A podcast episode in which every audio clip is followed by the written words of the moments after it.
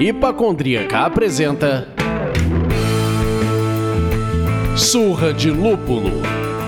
Oi, pessoal, bom dia, boa tarde, boa noite. Eu sou Ludmilla, mais conhecida no Instagram como Hipacondríaca. E vocês já devem ter percebido que o ano de 2023 começou diferente por aqui. Seguimos subvertendo a ordem das coisas aqui no Surra de Lúpulo e hoje vamos para mais um papo da série Boteco do Surra. Só que agora a gente está aqui com ninguém mais, ninguém menos que Chico Sá, que é jornalista, escritor, participou do programa Papo de Segunda no canal GNT, já teve na bancada do Amor e Sexo. O cara já fez de tudo nessa vida, meus amigos. Antes de pedir que o nosso convidado dê um alô, a gente tem o prazer de informar que esse programa é oferecido pelos nossos mecenas empresariais. Viveiro Vandenbergen, Cervejaria Ussá, Montinque, Cerveja da Casa. Agora sim, Chico, dá um alô pra galera, se apresenta aí, como se estivesse chegando no boteco. Como é que você faz? Chega no boteco e faz o quê? Boa, não, é ali, aquela surra de cumprimentos. boa, boa tarde, boa noite, bom dia, Boteco do Surra. Estou aqui chegando um pouco ainda sóbrio para a altura do dia, mas aos poucos vamos, vamos cuidando disso, vamos cuidando dessa, do que interessa. Exato. Valeu, bom estar aqui com vocês aqui. Obrigada. Muito bem-vindo, Chico. Sente a mesa, fique à vontade. Eu sou Leandro, mas hoje vocês podem me chamar do Abujan Wannabe, né? Quem me dera se eu tivesse um pedaço daquele talento. Eita! Do tanto do Antônio quanto do André Abujan, né? Os dois ali, matadores. Mas eu sigo o wannabe aqui. Bom, a gente bate esse papo aqui tomando normalmente uma cervejinha. Você vai beber alguma coisa com a gente? Cara, eu tô me recuperando aqui hoje. Tô... tá certo. Eu vou pedir licença para seguir né? as festividades. A série de viagens agora me deixou meio tonto aqui. eu estou no espírito, eu estou ainda com a de ontem circulando no sangue. Ótimo. Perfeito. Então hidrate, que é importante hidratar, né? Boa, meu velho. Você, Lud, vai beber o quê? Eu tô com a melhor IPA da vida, assim, batizada pelo pessoal da Brosbeer. Olha. Então, bom, hipacondríaca recebendo Chico Sá, melhor IPA da vida. Vamos ver se vai fazer barulhinho hoje. Peraí. Ó, não é a água do Bonner, não, gente. É cerveja de verdade, hein? Porra, ainda bem. Né? E você, Abujan Wannabe, o que, que você tá bebendo por aí? Eu tô bebendo uma Prússia Beer, a Pale Ale deles. Opa. Na verdade, eu acabei de abrir para poder beber, né? Maravilha.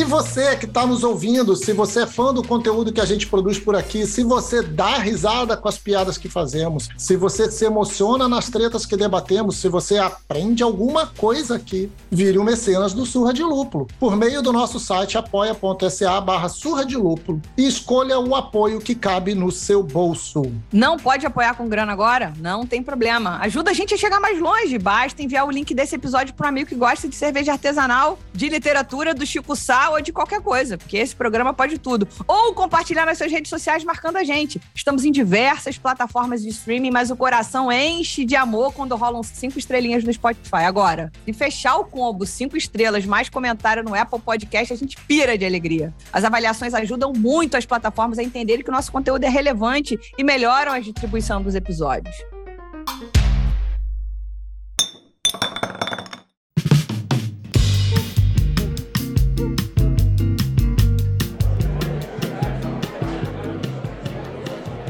Bom, gente, sem mais delongas, sem mais enrolar o nosso convidado, eu acho que a gente podia começar, Chico. Fala para os nossos ouvintes seu nome completo. Vamos começar daí. Pô, olha só a apresentação. Francisco Reginaldo de Sá Menezes. Nome de homem de respeito do interior, né? Vê que é, é pra valer. Com certeza. e meu parente, que eu sou Menezes também. Eu tenho Menezes também. Ah, coisa boa. Mas lá em casa todo mundo tem um primeiro nome que é um nome de santo, no caso Francisco, aí tem José, tem umas quatro Marias, e o segundo nome, todos eram com R. Então é Ronaldo, Rivânia, Reginaldo, é aquela coisa de, de família do interior do Nordeste que tinha essa obrigação. O nome de santo, segunda letra, letra R. Então seguia por aí. Legal.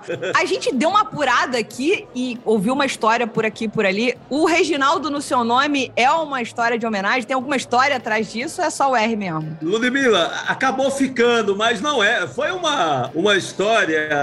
É uma anedota. Uma lenda pernambucana, porque eu, eu fiz uma série de programas, eu fiz um trabalho um tempo com o Reginaldo Rossi. Uhum. A partir dessa história, eu conversando com ele, falei de como minha mãe era louca por ele há muito tempo. A, a música dele sempre foi importante na trilha sonora da minha mãe e tal. E como eu sou o Reginaldo, acabou construindo essa história, que meu Reginaldo, mas não dava tempo, embora o Reginaldo tenha começado muito cedo, aliás, começou com rock and roll, depois ali meio jovem guarda, ele muda para esse estilo Uhum. romântico ou brega muito depois. Mas aí essa lenda pegou ao ponto, foi pro Wikipédia, não tem mais, não tem volta mais. Então, como é uma, é uma lenda legal, Aham. eu não desminto mais, eu deixo ela correr. Perfeito. Eu trabalhei muito tempo nessa história com ele. era- A gente gravou uma série de episódios para televisão lá em Pernambuco ainda, então ficou essa ligação mais afetiva, amorosa e tal, e daí que veio. Mas a história é maravilhosa. E geralmente, os mitos têm uma- um storytelling tão bom, né? Puta que pariu, vamos combinar? Exatamente. E às vezes melhor do que o fato, né? Claro, Às vezes é melhor do que o fato. A versão fica melhor do que o fato. Pronto. Deixa a versão fluir. muito mais. Aproveitando que você citou uma história muito boa, que é o primeiro nome, nome de santo, o segundo nome, letras com R, nome composto, letras com R. Na família da minha madrasta, eles tiveram tantos filhos, os pais dela tiveram tantos filhos, que chegou uma hora que o pai falou: não tem mais criatividade. A segunda Josefa nasceu. Acabou a criatividade, não tem mais nome. Se vira que não dá mais.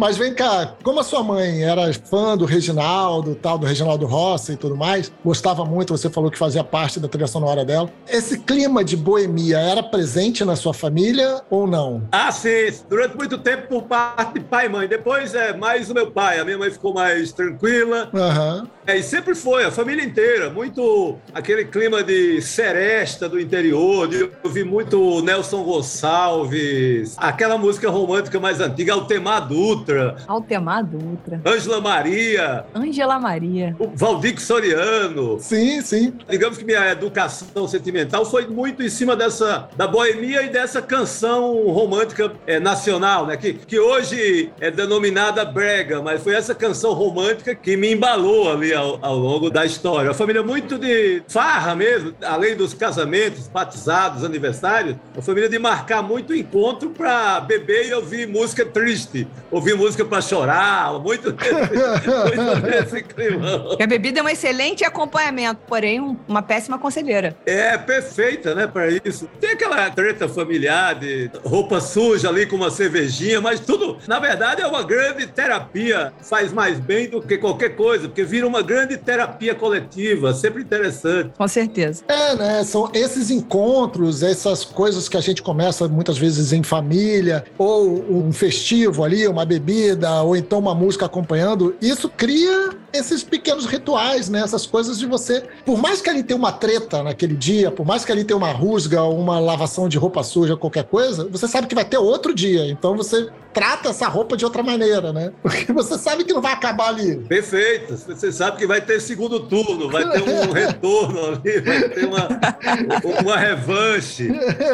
Mas sempre assim, na minha memória, sempre faz muita festa boa mesmo, sabe? Em torno dessa, Uhum. essa tiração de onda com música mais romântica. E, e, claro, sempre cerveja, acaba. Tem sempre uma, uma cachaçinha ali no contraponto, mas a predomina a. a- sempre predominou a, a cerveja, né? E, e por aí foi. Não é nenhuma novidade que nós somos completamente emocionados com o lúpulo nacional e que o cultivo dessa planta que tanto amamos é realidade concreta e crescente no nosso país. E agora temos o imenso prazer de apresentar o nosso mecenas empresarial. Viveiro Van de Bergen. Eles têm compromisso com a alta qualidade e seguem na busca incansável pela profissionalização desta cultura no Brasil. Pesquisam constantemente novas técnicas e tecnologias no mundo, atualizando seus protocolos e investindo no que há de mais moderno para garantir excelentes mudas para o mercado. No novíssimo viveiro inaugurado em maio de 2022, podem produzir até 300 mil mudas por ano, garantindo uniformidade para pedidos grandes. 100% das matrizes possuem laudos que atestam ausência de vírus e fungos. Alto grau de automação que permite armazenamento de dados e acesso remoto para diversos controles. E mais de 20 variedades diferentes de lúpulos disponíveis. Conheça mais sobre o Viveiro Vandenberg acessando o site www.vandenberg.com.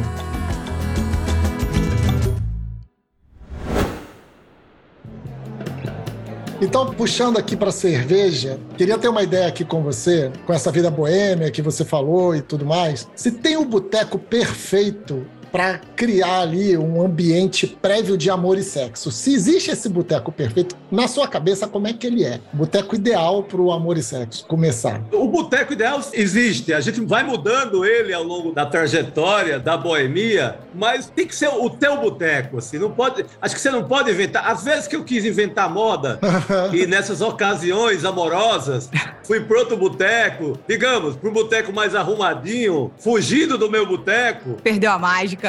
Porque eu tava tramando alguma coisa. Toda vez que eu tentei isso, eu me dei mal.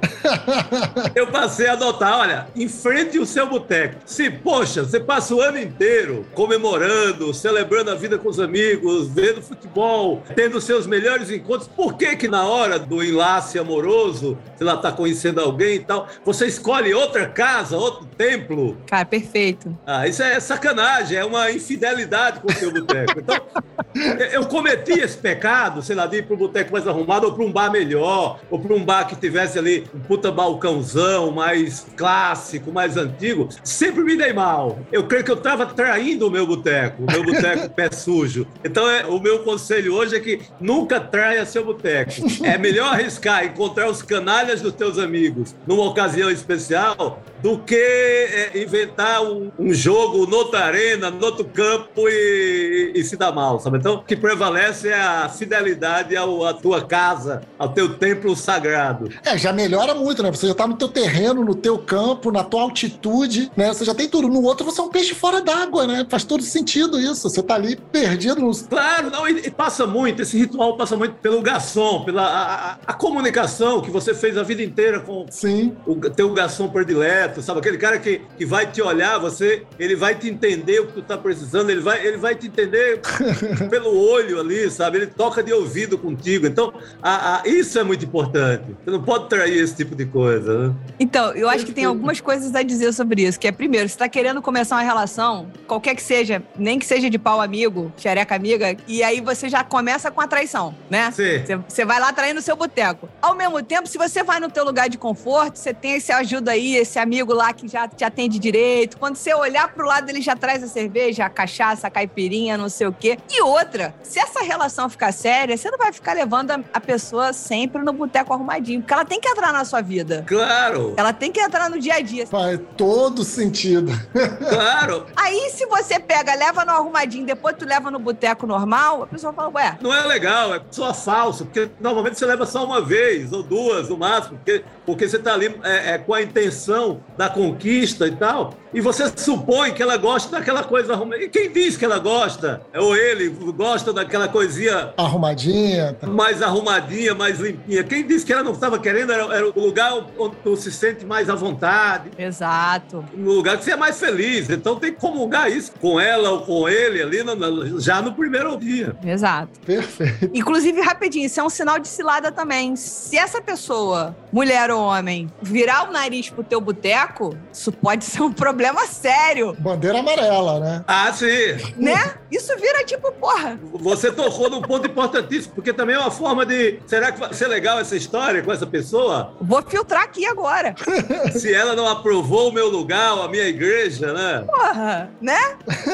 Exatamente, esse é o templo sagrado, como você falou, né? Não dá. Não dá. Realmente tem essa lance de também você estar tá mais seguro no teu ambiente, né? Você falou do garçom, cara. Bateu muito isso em mim. Tipo, quando eu chego num lugar que eu estou à vontade, já tem a segurança, já sobe, né? Total. Você já tá mais seguro, né? Pô, todo sentido. Total. Crianças, anotem.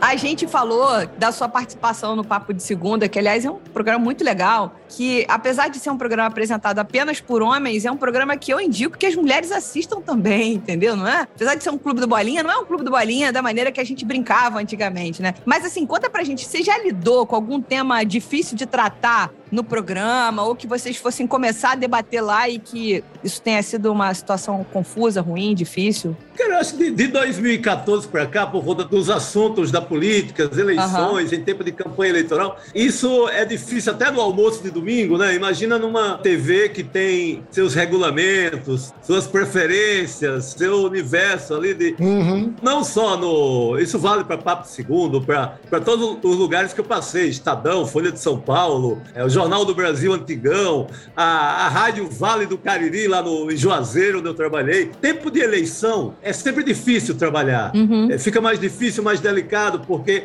tem coisas que são proibidas. É, pode falar isso, não pode falar aquilo. Então, passei nesse sentido, sabe? Mas no mais, não. Sempre era. No, no Papo Segunda mesmo, sempre foi tudo muito. Talvez tenha sido o lugar mais aberto que eu trabalhei, de poder falar tudo, de poder jogar o debate, mesmo temas tabus, assim, sempre foi liberado geral. O que tem de, às vezes, constrangedor em programa ao vivo é você mesmo sentir que pisou ali na bola, né? uhum. disse um palpite infeliz, tentar correr atrás, consertar, sabe? De... Por exemplo, eu acho que em alguns momentos eu, sei lá, exagerei no machismo, além do que a gente já carrega, sabe? De... Uhum. Ao longo das temporadas eu consegui consertar, porque era muito tempo para consertar. Mas como era ao vivo, TV ao vivo, que é coisa rara no Brasil, tem poucos programas ao vivo, eu acho que deveria ter mais.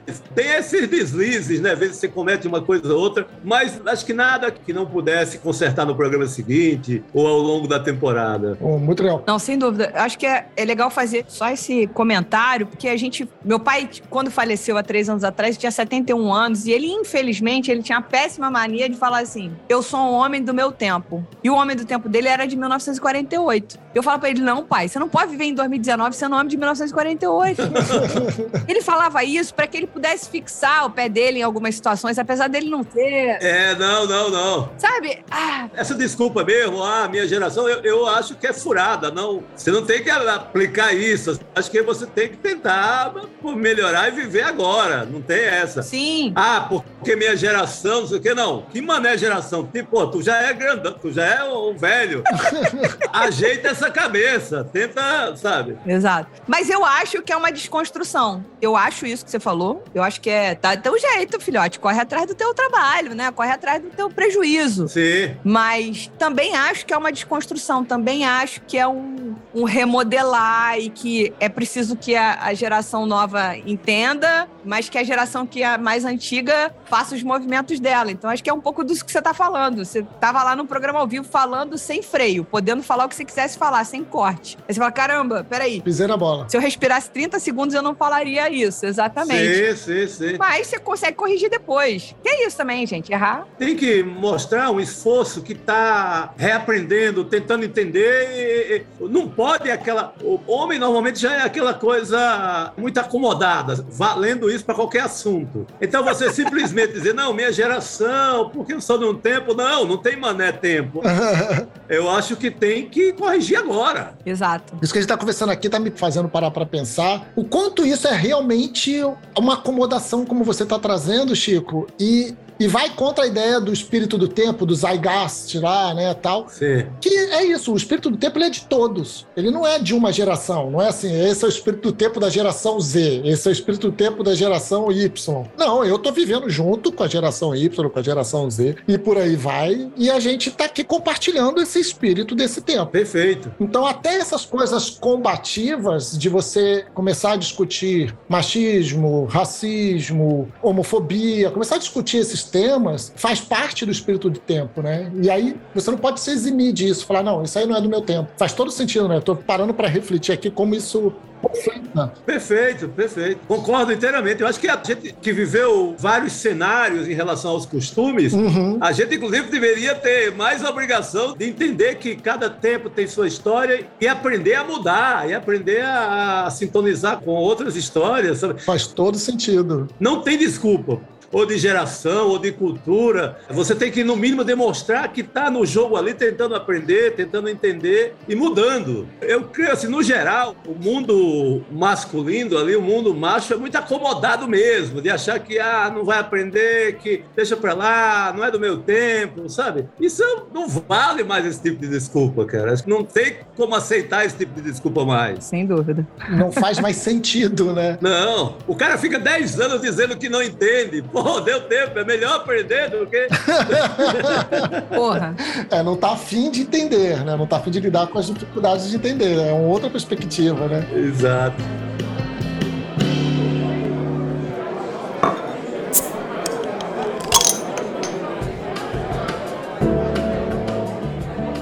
Falando um pouquinho de mudança, Chico, a gente tem uma questão que a gente já trouxe aqui. Nesse boteco aqui já sentou a Carolina Moran, que é jornalista da CBN e do Globo. Bateu papo com a gente, a gente levantou essa bola com ela também, que foi se o jornal de papel vai acabar. Porque assim, já houve um tempo que todo mundo se informava por ele. Sim. Pelo jornal de papel era a regra. A internet chegou, quebrou a banca, mudou tudo isso, trouxe muito mais dinamismo e, e muito mais além disso. Como você percebe a informação de verdade sendo preservada e não alimentando tanto a fake news? E se a fake news é um, é um sintoma atual, ou se ela sempre teve aí. A gente, engraçado que a gente começou o papo falando que a versão às vezes é melhor do que o fato, né? Que Perfeito. tem a ver um pouco com a questão da fake news. Talvez tenha só a diferença da malícia, né? Mas o que, que você acha disso? Boa, Leandro. Não, essa é a grande pergunta da hora, assim, né? Aí vale para qualquer geração, para voltar um pouco na nossa discussão anterior. A fake news, com essa dimensão, quase como uma dimensão religiosa, como existe agora, acho que nunca vivemos isso. Sim.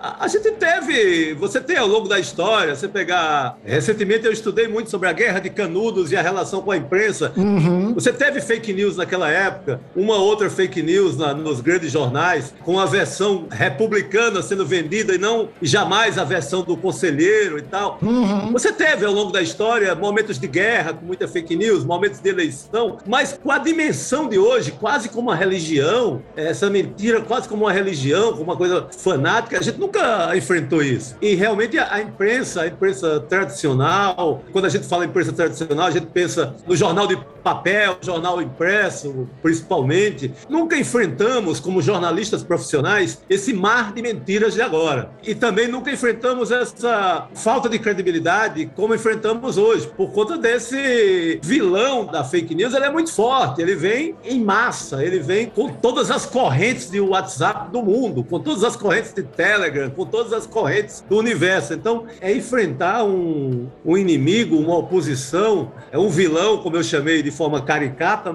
muito forte. Mas eu creio que, que a gente consiga eliminar 100% a fake news, mas eu aposto de forma otimista, de forma, pode ser parecer até ingênua, mas eu aposto que a gente retome pelo menos um cenário de normalidade Uhum. de ter uma ou outra fake news, mas que no dia a dia que impere, que prevaleça a notícia verdadeira. Eu, eu, eu creio que com muita educação, com muitas vítimas passando, enfrentando as fake news de agora, que a gente vai chegar a um, a um bom termo logo mais. Não sei se cinco anos, dez anos, mas esse cenário, esse ambiente de, de agora, ele é muito envenenado, é impossível Sim. não é uma convivência saudável, qualquer coisa nesse ambiente de hoje. Eu creio que a gente vai aos poucos limpando esse cenário e voltar ao jogo de uma normalidade, né? De diálogo. A eleição já foi um bom passo, passo. Não que vá virar um paraíso, não é assim, mas a gente já venceu um grande obstáculo em relação a fake news. Sim. Então, creio que aos poucos a gente vai reconquistando esse, esse lugar de um jornalismo com muita credibilidade. Agora, o jornal do papel, o velho jornal que eu amo, eu sou um Gutenbergiano.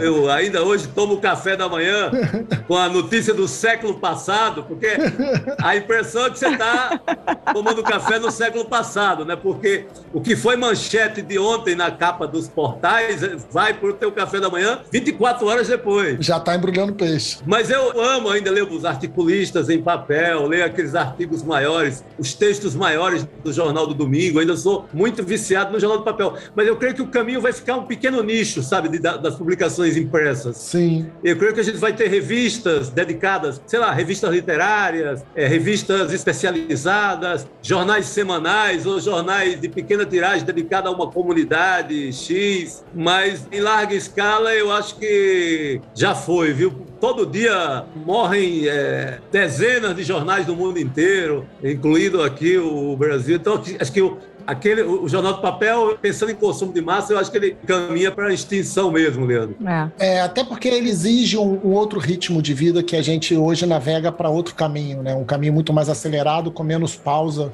E esse tempo de atenção que você estava falando. Eu queria fazer só um parênteses aqui, que você falou das fake news, me lembrou de novo o papo que a gente teve com a Carolina Moran, e que me lembrou de uma aula que eu tive há muitos anos sobre. Foi em 2018, antes da eleição, logo antes da eleição, que eu tive uma aula sobre Big Data e o professor apresentou a, os dados computados da mentira, né, de mapeamento de mentira na internet. Hoje, conversando com a Carolina, conversando com você, me faz pensar como isso tornou-se industrial. É. A mentira virou um produto industrial. Ele sai ali da, sabe assim, ele sai de uma esteira e virou uma coisa louca. Tua definição é perfeita, a escala é industrial, a escala é essa. É. E aí fica difícil mesmo da gente lidar com um volume tão grande, com, com tudo isso. E o outro parêntese sobre o jornal. Faz muito sentido que você está falando do nicho, né? Porque vai ser para pessoas que querem este momento. Sim. Aí, Lud, você tem que começar a tomar o seu café que você gosta de fazer o teu ritual de manhã, tomando seu café que você passa. Ah. Você tem que tomar lendo jornal impresso. Ia ser perfeito, cara. Super encaixa com você. Não, não, não, não, não. O jornal suja a mão. Eu, eu não sou essa pessoa. Ana Lu, por exemplo, é essa pessoa. E aí pede jornal, chega o jornal em casa e chega quinta. Aí ela fica feliz que o jornal chega na quinta porque está chegando o final de semana. Só que ela não consegue ler o jornal na quinta, porque o trabalho não deixa. Não consegue ler o jornal na sexta, porque o trabalho não deixa. Aí no sábado ela tem que ler o jornal de quinta, sexta e sábado, que já é a notícia de segunda. Né? o jornal no- na quinta já é notícia de segunda. Eu falei, porra, mano, na moral, ela chega, você viu isso aqui? Eu falei, vi, mês passado, no Twitter. Já não é uma notícia, é documentário. É, é o Doc.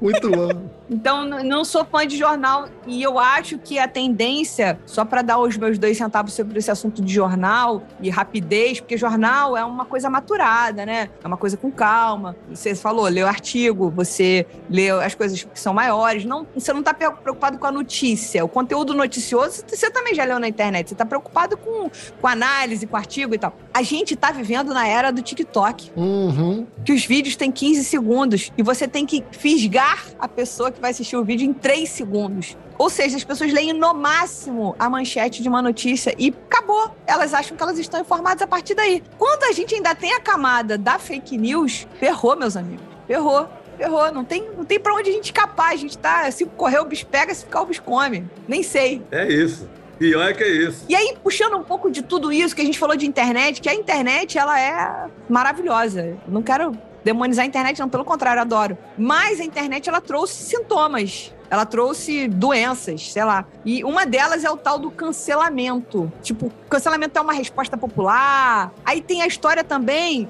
conectando um pouquinho sobre aquilo que você falou, do tipo, ah, um programa ao vivo, a gente fala uma besteira que se arrepende, como é que conserta? Aí você já foi cancelado. E aí tem o cancelamento de, de pessoas que exerceram comportamentos que, no tempo nos quais elas exerceram aquele comportamento, aquilo era aceitável, mas que hoje não é mais aceitável. Sei lá, vou citar Monteiro Lobato aqui, pra gente ser bem. Vamos lá atrás Bom, ninguém quer botar nenhuma criança para ler Monteiro Lobato hoje porque os livros têm cunho racista. Mas, porra, quando aquilo foi escrito, aquilo era socialmente aceito. Gente, eu não tô defendendo Monteiro Lobato aqui. Nem tô batendo, eu só tô aqui trazendo justamente. que eu acho que a gente tá ficando numa linha tênue de. O ser humano já é um negócio apontador, julgador, né? De aponta o dedo, você tá errado. Você tá... Se imagina com esse poder da rede social, né? Que você pode falar o que você quiser sem, sem ser responsabilizado praticamente. Sim. Então, acho que era legal a gente falar um pouco de cancelamento, cancelamento hoje, cancelamento de coisas que aconteceram há muitos anos sei lá. É, eu, até acho que o brasileiro é generoso no cancelamento. Eu acho que ele coloca no purgatório. Ele não, não elimina. Porque eu vejo as pessoas voltam muito rapidamente pro jogo. Entendi. Uhum. Elas têm um tempo ali, um tempo fora do jogo, mas é cada vez menos também. É tudo tão rápido que o cancelamento é muito rapidamente esquecido. Sim. Nada é eterno nesse sentido de cancelamento no Brasil, pelo menos. Você vê cada caso absurdo, mas Passa ali 15 dias, o cara volta no outro blog, repaginado, muda o cabelo, faz uma barba Sim. diferente, tá no jogo de novo. Então. Você tem toda a razão. E em alguns casos até muito sério, caso de racismo. Sim. Que aí você tá tocando num ponto que é, poxa, é, é muito pesado. E você vê as pessoas voltando. Então, é mais uma. Faz-se aquele exagero. Ah, vivemos no tempo de cancelamento. Não tô vendo ninguém sendo tirado fora do alambrado ali, não voltando mais pro gramado, pro jogo. Uhum. Tem um pequeno castigo. Vai vai pro purgatório, passa ali 15 dias, mas eu vejo voltando, tudo que é infame tá voltando aí, não, não fica ninguém. Porra, essas mundiças podia ficar por lá um pouco, né? Mais um pouco. É, não tem. Poder ir direto pro inferno, não. Estão no purgatório e com chances de voltar muito rapidamente. De reencarnar, né? O Sim. desgrama reencarna. Boa, Leandro. A imagem é essa, reencarnação. É, e aí o cara faz analogia ao nazismo e, e, e tudo bem. E daqui a pouco ele encontra um é. grupo que aceita isso, que permite isso, que dá um novo palanque para ele, né? Exatamente, porque, sei lá, tem o assunto de varejo, que você pode cometer um deslize aqui. Uhum. É isso?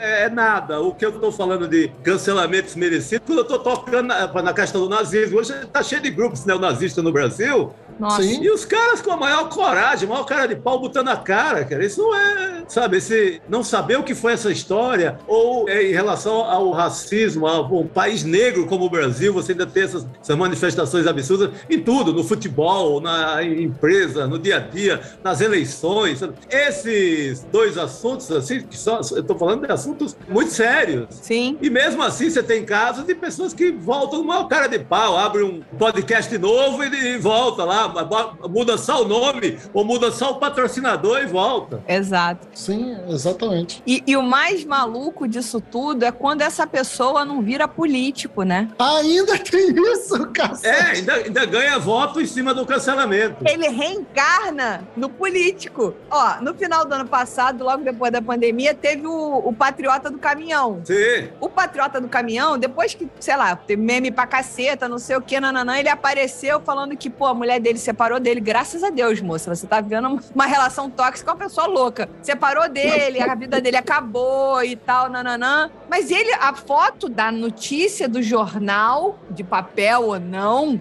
era ele de pé na frente de um caminhão Scania novinho, com a blusinha branca, todo bonitinho, penteado. Ou seja, já tem alguém marqueteando ali atrás e a próxima Sim. eleição é para vereador. Ou seja, vem esse puto vereador. Total. Se não vier prefeito, porque São Paulo acabou de inventar um governador carioca, então. Pode tudo. A sorte é que pelo menos a mulher foi sensata. Pelo menos esse voto ele não tem. Pois a é. A única sensata na história foi a mulher dele. Pô, casar com um cara desse, cara, ficar com um cara pois é. desse. É. Errar, tudo bem. Manter o erro é de burrice, né? Não dá. Eu quero equilibrar o nosso julgamento aqui. Os dois sensatos nessa história é a mulher dele e o motorista do caminhão que virou para ele e falou: Você vai se comportar? Eu vou parar, mas você vai se comportar. É verdade, o cara pensou bem. Pensou maravilhosamente bem. Agora, eu acho que é só pra gente concluir esse tema, falar desses cancelamentos tardios, não sei se a palavra é essa, Anacrônicos. é essa caça às bruxas de coisas que aconteceram e que eram aceitáveis naquela época e o que, que você pensa sobre isso? Você falou do caso do Monteiro Lobato especificamente. Monteiro Lobato, esse caso mais específico, é um caso mais exemplar assim, no Brasil, né? Um grande caso. Sim. Em relação a esse caso, eu fiquei com o puta bode do Monteiro Lobato, de verdade. Então, eu não consigo Não, tudo bem. Então vamos fazer um negócio que tal, de repente dói no fígado diferente. Por exemplo, ser. existiu a história do casamento do Caetano Veloso com a Paula Lavigne, que ele tinha 40 e ela tinha 14. Sim, sim. Aí tem uma horda de pessoas que, pô, isso é estupro, isso é assim, isso é assado, isso é isso, é aquilo, é pedofilia. E aí, gente, ninguém consegue cancelar o Caetano. Eu, pelo menos, eu olho pra ele, não consigo cancelar o Caetano. Não, não precisa. Eu acho assim, é, é confuso um homem de 40 com uma menina de 14. Mas eu não consigo cancelar o Caetano. Eu olho pra ele hoje, não consigo cancelar. E o, que, de alguma maneira, essa relação trouxe até pra Paula de, de crescimento, de amadurecimento, de construção familiar. Enfim, é que a gente também, enfim, né, viu um milhão de casos no Brasil que são nessa linha controversa. A gente tá falando de um que deu certo. É o único que a gente olhou e eu olho um holofote positivo, né? Perfeito. É, Não, e você tem, inclusive, o próprio depoimento dela ou das famílias aí envolvidas, é que não houve nada do que essa acusação fala, né? Esse cancelamento aí é, é, é sacanagem. Quando é uma coisa assim de costumes, uma coisa como esse casamento e tal, é porque você não pode julgar, retroceder e julgar lá 50 anos atrás, né? Exato. Não é? Aí você teria que ter todos os pesos, o juiz teria que avaliar o peso da época, da agora. Então, é, é muito difícil, até tecnicamente, você fazer esse julgamento agora, né? Uhum. Então não dá para sair aí caçando todo mundo dessa forma. E a impressão que eu tenho é que socialmente ele fala mais do algoz, mais de quem tá batendo do que de quem tá apanhando. Quando você comete um anacronismo desse, de olhar para trás e falar, com a lente de hoje, aquilo que você fez lá atrás, você que ainda tá vivo, você tem que ser punido. Você que não tinha essa lente lá atrás, hoje você tem. Mas você não tinha ela lá atrás. Mas você vai apanhar do mesmo jeito. Você vai apanhar, tipo assim, bater em criança que não sabe que tá fazendo bobagem, sabe? Perfeito. fala muito mais do agressor, né, do acusador, do cancelador, vou chamar assim, Sim. Uhum. do que do cancelado, porque é uma vontade, né? Eu acho que o cancelamento também traz muito isso, essa botar para fora essa indignação do brasileiro de querer responsabilizar alguém. Eu acho que foi no material do Pedro Doria que eu vi que ele fala que o brasileiro, ele não lembro qual foi o termo que ele usou, mas algo como assim, responsabiliza, ele gosta de culpabilizar, ele gosta de botar o dedo na ferida e falar. Por isso que a gente é tanto, por isso que se discute tanto coisas que para mim pessoalmente não faz sentido como pena para 16 anos de idade. Sim, sim. Uhum. Diminuição da diminuição. Aí o Pedro, eu acho que foi o Pedro sim que trouxe isso. Ele fala que isso é do brasileiro. O brasileiro é esse cara. O brasileiro é o cara que foi criado numa cultura é, escravocrata que quando errava botava no tronco e dava chibatada. Sim. É, mas ao mesmo tempo, é um povo que anistiou quem não tinha que anistiar. Ah, mas aí. Então, gente, a gente, sabe, ao passo que o conservador quer apontar o dedo na cara de todo mundo, ele não quer que mexa com o queijo dele. Exatamente. A gente agora não pode anistiar ninguém. Tô esperando o cancelamento de tudo que é silêncio que tava tramitando aí. Silêncio de 100 anos, acabou o silêncio. Quero silêncio nenhum, entendeu? Eu quero que as pessoas de fato que estão aqui levando esse país para trás, no caso, né, pro buraco, sejam responsabilizadas pelo aquilo que elas fizeram. Então, a gente precisa parar de, de chutar o cachorro morto, que é o pobre, o povo. Não vou nem falar de pobre, o povo de uma maneira geral. É, E responsabilizar quem decide esta bagaça, cara. perfeito. Também sou- acho que a gente vai passar por essa experiência de novo agora, né? De se anistiar, se fizer o acordão geral de novo, pô, vai, pagar logo mais. Como pagamos não ter punido os militares, né? De não ter feito como os argentinos fizeram, de forma muito brava e- e, Sim. Com risco até de duvidarem que aconteceu de fato o que aconteceu. Exatamente. Que aí cria-se uma narrativa. Não, peraí, gente. Se, se vocês tiveram coragem de anistiar, não foi desse jeito, então. Não, não aconteceu tortura, não teve isso, não teve aquilo. Anistiou, porra. Uhum. Exatamente. Teimar em dizer que não houve genocídio, que não houve atraso na compra de vacina, deixar isso tudo no pacote da anistia, que história eu vou contar eh, daqui a 10 anos, né? Exatamente. Eu acho que tem que deixar isso muito documentado, provado, patenteado ali, para a gente não ter mais essas dúvidas históricas que nos lascam depois. Perfeito. Exato.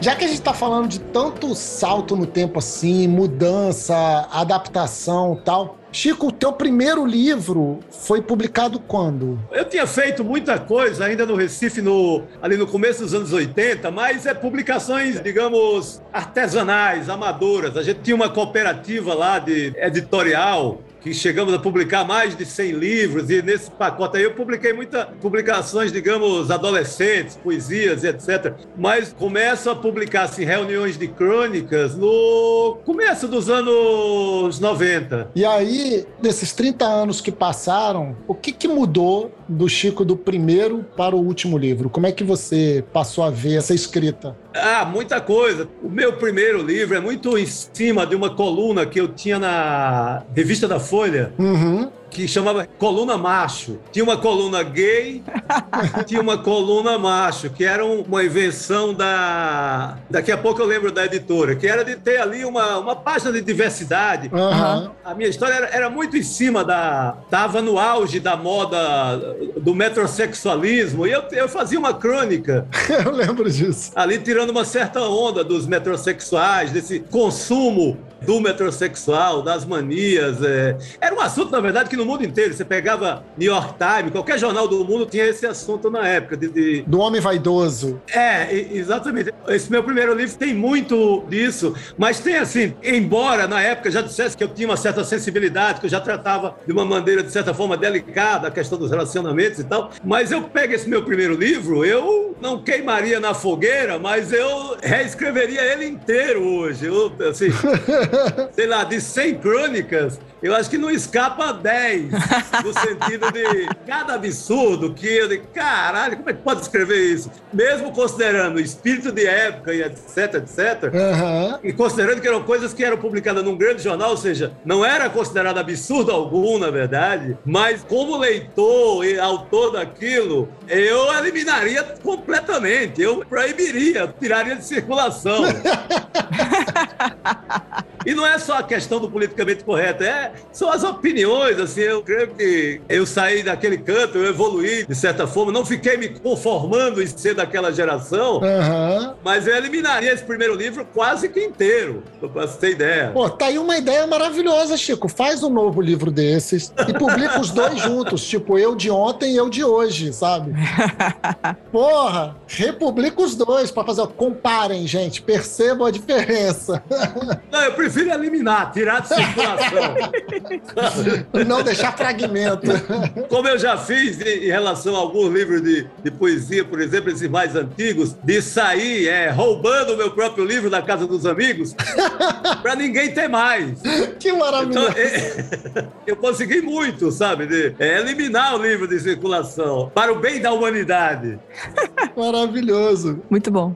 Não, mas a pergunta era essa mesmo: é o que, que mudou é, do Chico lá de trás para o Chico de hoje, né? E eu acho que você já começou a trazer essas coisas, de trazer essa maturidade do olhar, né? Essa mudança com o tempo. Sim, sim. Assim, a maioria dos meus livros são crônicas e crônicas muito calcadas ali nos costumes, nas mudanças. Desse primeiro livro para os últimos, assim, eu acho que você tem ali um retrato do, das nossas mudanças, das mudanças em relacionamento, das mudanças uhum. tecnológicas, o que, o que a tecnologia influenciou nos relacionamentos, por exemplo, na paquera, na ida ao bar, no comportamento no bar. Então, são livros que documentam muito esse período. Mas mesmo assim, mesmo considerando a parte sociológica, digamos, uhum. do documento histórico, mesmo assim, eu eliminaria, sabe?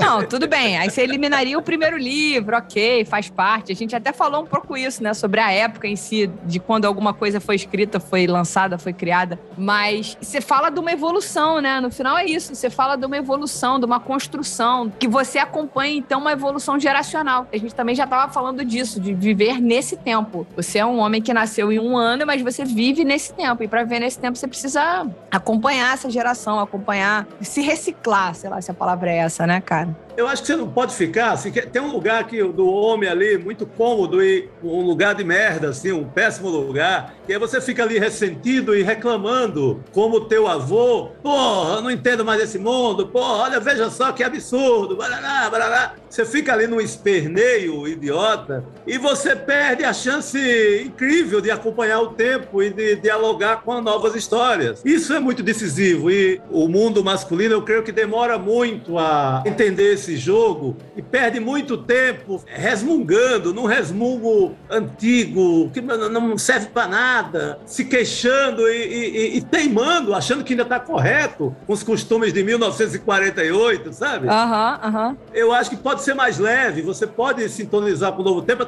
inclusive revelando tua dúvida. Não é que eu seja o bonzão e que seja 100% correto ou 100% adequado aos meus tempos. Não, a, a, existe alguma angústia. Essa angústia é natural com mudança das coisas, de comportamento. Mas é que, em vez de ficar nessa ladainha do ressentimento, eu acho que a gente pode tentar estar dialogando e conversando para entender agora. Mesmo se confessando que não entendeu em determinado momento uma coisa ou outra, mas é muito mais interessante estar nesse jogo, dialogando com o comportamento e com as histórias de agora, do que simplesmente, ah, minha geração não vai acompanhar isso, ficar reclamando, ficar naquela queixa sem, sem sentido, sabe? Só queria puxar uma coisa aqui que tá me fazendo pensar. O Chico tá fazendo isso comigo hoje, eu tô, tá me fazendo pensar em muita coisa. Opa, coisa boa!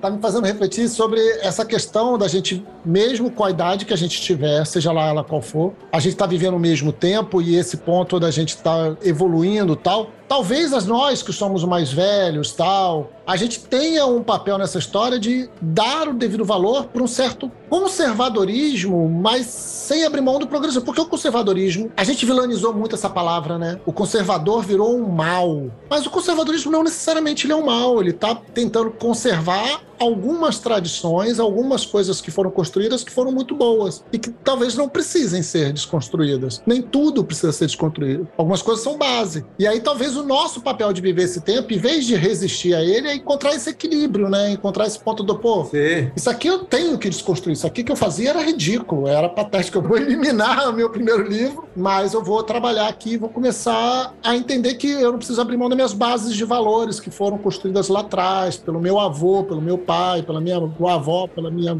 Então, depende da base de valor, né, cara? É, exatamente, mas eu acho que é esse o ponto. Porra. Digamos que eu, eu deixo uma certa tradição muito para o tira-gosto, torresmo, por exemplo. Eu... Porra, total. Eu mantenho a tradição, talvez na comida, na comida mais roots. Na culinária. Em algumas bebidas e tal. Todo o resto precisa ser reformado. É um bom lugar para você exercitar esse conservadorismo. Eu acho. Por exemplo, torresmo com cerveja, eu não abro mão do torresmo. Não abro, não abro mão. Sou conservadora. Eu mudo a cerveja toda semana, mas eu não mudo o torresmo, sabe? Então, meu conservadorismo, a minha tradição se mantém em relação ao tiragosto. E talvez e não mais nada. Que maravilhoso. Perfeito, eu, eu concordo 100% com você. Leandro foi querer manter as tradições familiares do avô, do pai. Filhote, limpa essa parada aí, vai, vamos pro torresmo só. Não, mas olha só, meu avô e meu pai comiam torresmo, tremoços, então tá, tá, tá junto aqui. Então, mas quem falou de petisco foi o Chico.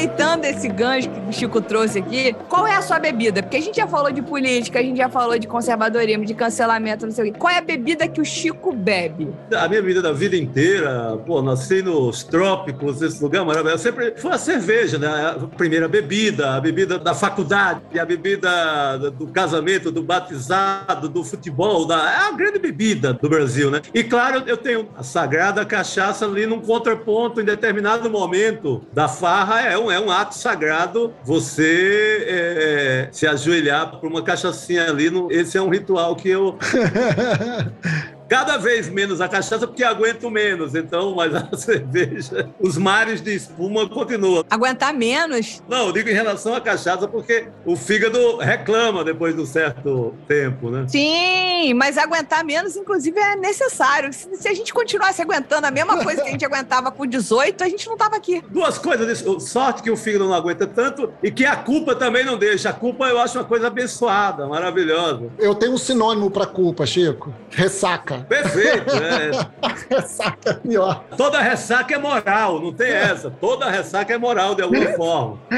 Com certeza. E aí você tá, sua bebida é cerveja, com a cachaçinha do lado ali. Por acaso você bebe cerveja artesanal, conhece estilos, ou bebe o que aparece na tua frente, acabou, foda-se. Digamos que eu não tenho uma, o conhecimento, né? eu não tenho análise técnica, mas tenho análise de, do gosto de um bebedor antigo de cerveja. Então, mas bebo muita cerveja artesanal, assim, gosto de experimentar. No lugar que eu chego, eu tomo a cerveja do lugar. Legal. É uma mania que eu tenho agora. Sei lá, eu tava em Uauá, Uauá, já que falamos em Canudo, Uauá, sertão da Bahia. Uhum. Uauá, tomei uma cerveja de umbu maravilhosa. Que delícia. Oh, muito É, bom. eu não sei o nome bom. agora, mas vocês podem pegar. Eu, uma cerveja de umbu. Uma cerveja de umbu, uma das melhores artesanais que eu tomei em todos os tempos, sabe? Incrível. Aí, sei lá, estou em outro lugar que eu vou muito, em Gonçalves, aqui no sul de Minas. Lá, o, o- o- se eu tiver, dependendo do bar, da serra que eu tiver, eu vou também na. Eu tenho essa curiosidade hoje de experimentar a cerveja do lugar. Muito legal. A cerveja que você falou, pelo que eu pesquisei aqui rapidamente, é da Experimento Beer, é a Graveteiro Sazon Umbu. É uma cerveja bem complexa, inclusive, né? Uma cerveja Sazon é uma cerveja complexa. É maravilhosa. Olha que legal. E umbu é uma fruta? Desculpa a ignorância. Cara, umbu é a fruta mais sagrada dos sertões, assim, porque Olha, que legal. Quando acaba tudo, quando tudo tá seco, quando acabou o mundo, tem lá umbu. Só fica duas coisas verdes, o juazeiro e o umbuzeiro. Aham. Saber que o umbu, que já me salvou tanto, como fruta, que ele dá essa coisa maravilhosa, essa cerveja maravilhosa, foi, foi uma, uma epifania, assim, foi uma coisa, quando eu experimentei essa cerveja, teve essa dupla felicidade, né, do histórico do umbu, que eu tenho, assim, da memória infantil, you. Aham, na sua vida. Quantas vezes o umbu salvou ali em matéria de, de mata-fome, né? O sertão inteiro viveu muito de umbu ao longo da história. Aham. É, Foi o que você falou mesmo, é essa aí mesmo, essa cerveja mesmo. Então, o umbu que tem essa função histórica, assim, o que matou de fome o, o- o sertão do Nordeste ao longo da vida, e agora reaparece o umbu na minha vida com esse prazer, com essa coisa incrível dessa cerveja, sabe?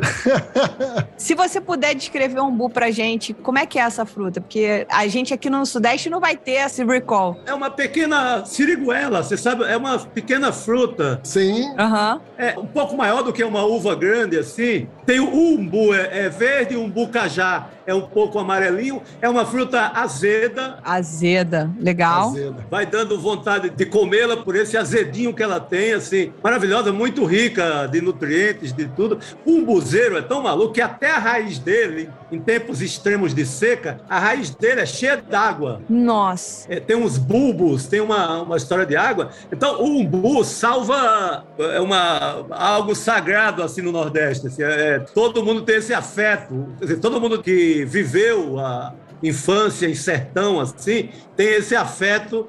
E agora esse afeto veio em forma líquida de cerveja. Então imagina a minha felicidade. Demais. Legal. Uma perguntinha antes de uma segunda que eu já tô colando na agulha aqui é: essa chilo que tem atrás de você não é um umbu, é essa árvore da xilografia que tem atrás de você? Não, não, essa é indiana, na verdade. Seria perfeito demais. Mas podia ser a árvore da vida. O umbuzeiro é a árvore da minha vida, no caso. E a segunda pergunta é: com esse paladar que você construiu, vindo ali do sertão, do Nordeste e tal, que viajou muito, o teu paladar hoje é mais pro quê? É mais pro salgado, é mais pro doce, é mais pro ácido, pro amargo? O que, que você gosta mais? Toda, digamos, a educação do gosto nordestino do sertão sempre foi muito voltado para o salgado, né? É muito carne de sol, carne seca, ele é muito voltado para isso. Uma cultura muito em cima da. Uma culinária muito em cima da falta de geladeira, né? Hoje tem geladeira em todos os lugares. Pô, tem luz elétrica em qualquer rincão, assim, do Nordeste, do, do- do Brasil inteiro. Mas você tem uma culinária muito construída em cima da, da ausência de geladeira, no caso da carne de sol, do charque, das carnes secas, porque eram carnes que eram levadas para o sol. Você salgava e colocava, ficava ali como uma roupa estendida no varal. Sim, sim. Eu, eu sou muito do, Do sal. do salgado, dessa carne de sol, dessa carne seca, por formação. Entendi. Perfeito. Sensacional. Infelizmente, a gente tá chegando aqui na hora de pedir a conta do boteco. É muito triste. Pô, garoto! Mas calma, que é pra quem não for mecenas, porque pra quem for mecenas, vai continuar um pouquinho mais esse papo aqui. Não acaba exatamente agora, não, pra quem for nossos apoiadores. A gente ainda tem mais um papinho à frente, mas aqui a gente tá começando a acabar. E aí, a gente quer falar um pouquinho sobre a sua, uma grande paixão sua, que é a literatura, né? E a gente queria tirar uma dúvida nossa aqui, que é se a literatura precisa ser simplificada para que a gente consiga formar mais leitores. Dizem que estão diminuindo o número de leitores. Isso vem da complexidade? Boa, Leandro. Eu creio que a gente nem precise de alterações no texto da literatura brasileira. Eu acho que hoje a gente tem uma diversidade incrível, tem para o leitor de qualquer gosto, de qualquer idade, uhum. de qualquer segmento. Mas o que a gente precisa simplificar é a maneira como a gente defende a literatura. Eu acho que esse discurso, é, normalmente, ele é, ele é muito enviesado, mal feito. A literatura sempre é vendida como uma coisa incompreensiva, como uma coisa de imposição escolar, uhum. o livro adotado, como algo difícil, complicado. Eu acho que nem é, a literatura brasileira nem é isso, mas ela é vendida como isso, porque tem uns iluminados aí que sempre vendem a literatura, até para se beneficiar, para pertencer a um clube de exclusivistas e iluminados, uhum. vendem a literatura como algo para poucos, para uma elite, para a academia. Então, eu acho que o que está errado, e a gente tem que modificar, a maneira com que a gente vende a literatura, que a gente defende a literatura e o livro. A minha defesa sempre é que literatura é uma coisa do dia a dia, que tem que estar junto com a cerveja. Um dos melhores trabalhos que já fiz foi texto para rótulo de cerveja. Que maneiro! Olha que legal! Você devia ter falado isso no começo, rapaz.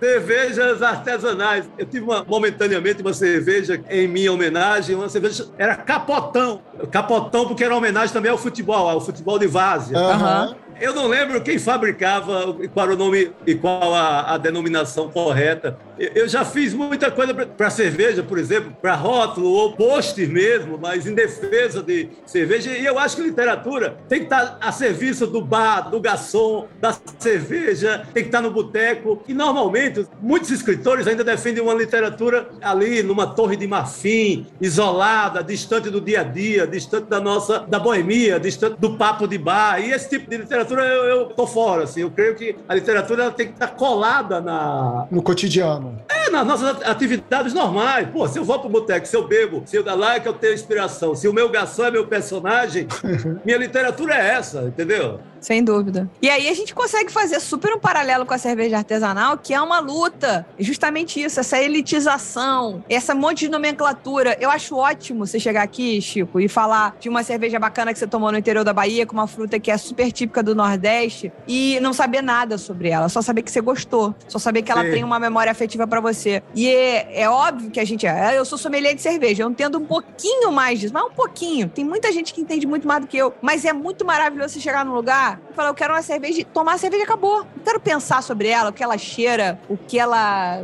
Sabe? Gostou, bateu bem na língua. Sim. Então, acho que a literatura nesse passo anda parecido com a cerveja artesanal. Precisa descer do salto, né? Precisa sair desse lugar, desse pedestal, para alcançar mais pessoas. Porque o livro também precisa alcançar mais pessoas, né? Claro, claro, claro. E existe toda uma política de emburrecimento da população, que é justamente para que ela não pense sobre os absurdos que a gente vive. Então, a literatura tem que andar de braço dado e o álcool também, porque a gente precisa beber para poder suportar algumas coisas. Poxa, isso talvez seja nossa atividade humana mais antiga, né? Certamente. Pega as abadias, os monges. Mesopotâmia.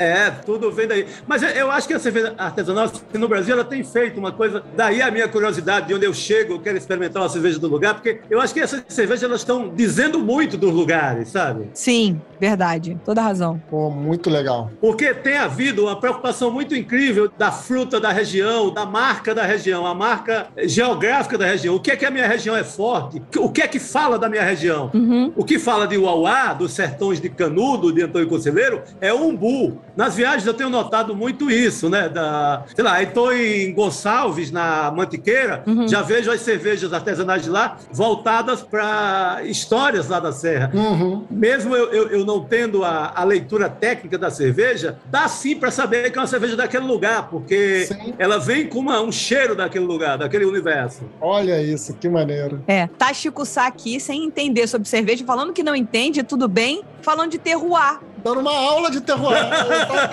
Falando de terroir, é aquela localidade, aquele microclima, aquela terra, aquela planta, aquele ar, aquela chuva ou aquela seca está impressa naquela cerveja. Tem várias cervejarias em Minas, em Gonçalves devem ter algumas, mas tem duas que são muito emblemáticas, que é a cervejaria Zalais, que é maravilhosa. Sim, já tomei. E a Três Orelhas. E as Três Orelhas. Eu fico pertinho das Três Orelhas, então é, é tem quase um, um, encanamento, um cano direto da Três Orelhas. é um chopeduto, chopeduto.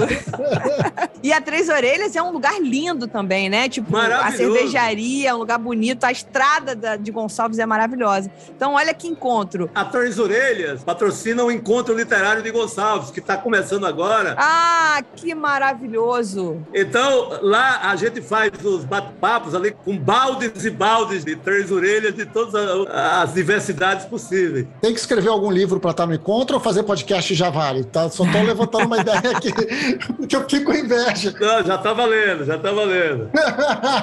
vocês estão narrando a vida, vocês são escritores, é cronistas.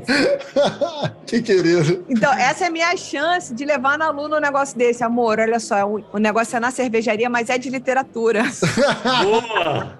Ela vai gostar, ela vai gostar de lá. Eu tenho certeza que sim. Bom, essa foi a última pergunta para quem não é mecenas, porque para quem é mecenas tem mais uma perguntinha extra e a gente encerra o programa aqui do jeitinho que a gente gosta, né? Agradecendo aos nossos apoiadores que fazem com que seja possível essa bagunça maluca que a gente fez aqui agora com o Chico Sá. Então a gente vai agradecer aqui ao Gustavo Farias, Leandro Almeida, Bruno Cruz, Danilo Ramalho, Gabriela Rubens. E, Chico, muito obrigada pela sua gentileza, disponibilidade de tempo. Foi um prazer tremendo tê-lo aqui. Muito obrigada. Obrigadíssimo, Leandro, Ludmila. Foi, pô, muito massa, muito bacana. Voltarei sempre. É só deixar a porta do boteco aberta que eu volto. Tá aberta. Oh, você vai ter cadeira cativa, amigo. Eu sou igual aquele, aquele cachorro que entra em igreja, sabe?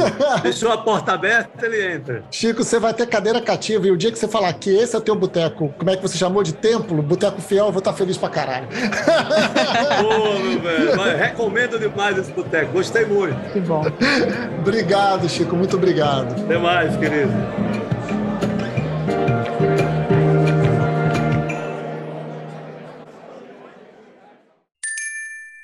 Beba menos, beba melhor. Beba com moderação.